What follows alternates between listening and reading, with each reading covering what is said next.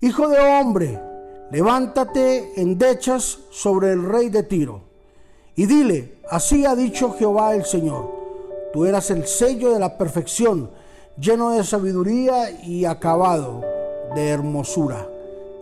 Ezequiel capítulo 28 versículo 12. En este día hablaremos sobre un corazón humilde.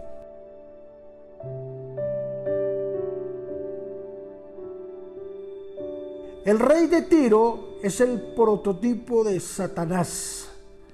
Es el prototipo de nuestro enemigo. Sabes que una de las cosas que más aborrece el diablo es cuando lo exponen públicamente. Cuando es exhibido para que todo el mundo se dé cuenta de su trampa.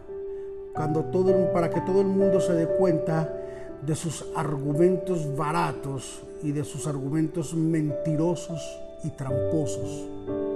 Y sabes que este es uno de esos momentos en los que Él aborrece que se hable de Él, que se muestre a la luz pública la trampa, la mentira y el engaño que es Él.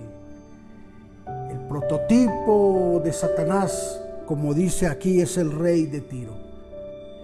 Era un ser que vivía en el Edén con todos los privilegios. Dice la Biblia que se paseaba en medio de los lujos, tenía los mejores vestidos, tenía la más alta credibilidad, tenía una credibilidad inmensa en todos, en medio de todos los seres creados por parte de Dios. Pero dice la Biblia, hasta que se halló en él la maldad. Comenzó a cavilar en su mente y en su cabeza y comenzó a dejar crecer la arrogancia, el orgullo y la vanidad. Y dice, y a través, la palabra nos enseña que a través del orgullo, la arrogancia y la vanidad, dejó contaminar su corazón y contaminó a las tres cuartas partes de los ángeles, arrojándolos del cielo, arrojándolos de una eternidad, para pasar a una condenación eterna. El diablo por excelencia es arrogante, es creído, e, es mentiroso. El diablo, su profesión más grande, como dice la Biblia en el libro de Juan capítulo 10, versículo 10, él vino sino a robar, a matar y a destruir. Esa es la tarea del diablo. Él es el que roba. Él es el que le roba la paz en tu casa. Ese miserable es quien le roba sus recursos allí en los vicios, en las cantinas. Ese miserable es el que le roba la salud. Ese miserable es quien lo roba el tiempo maravilloso para nuestra familia. El diablo solamente viene para hurtar, para matar y para destruir. Así de que logremos entender de que el enemigo quiere dañar nuestro corazón.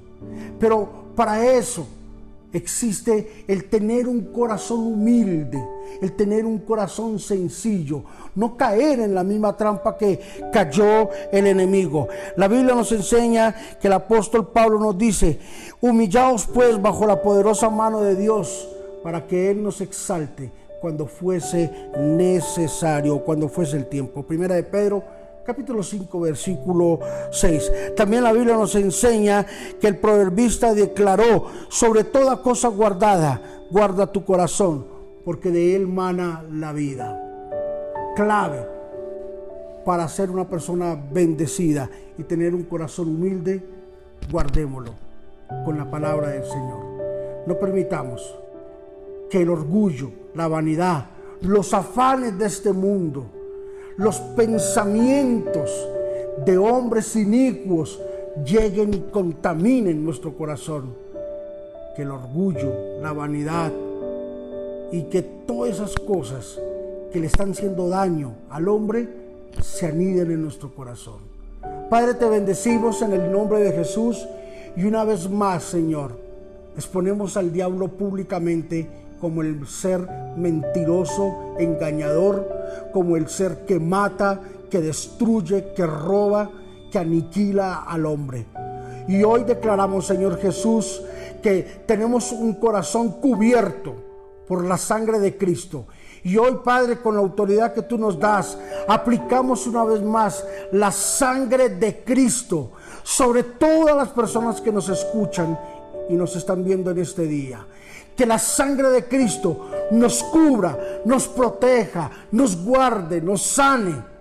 Que la sangre de Cristo que tiene poder nos libre de toda maldad, nos libre de toda arrogancia, nos libre de todo pecado y que hoy, Señor, proclamamos que la sangre de Cristo nos lava y que tenemos un corazón humilde para la gloria de nuestro buen Dios. En Cristo Jesús, amén y amén. Cuando llegue la arrogancia a golpear a tu corazón, no le abras, simplemente grítale desde adentro, aquí está Jesús no hay campo para ti. Bendiciones.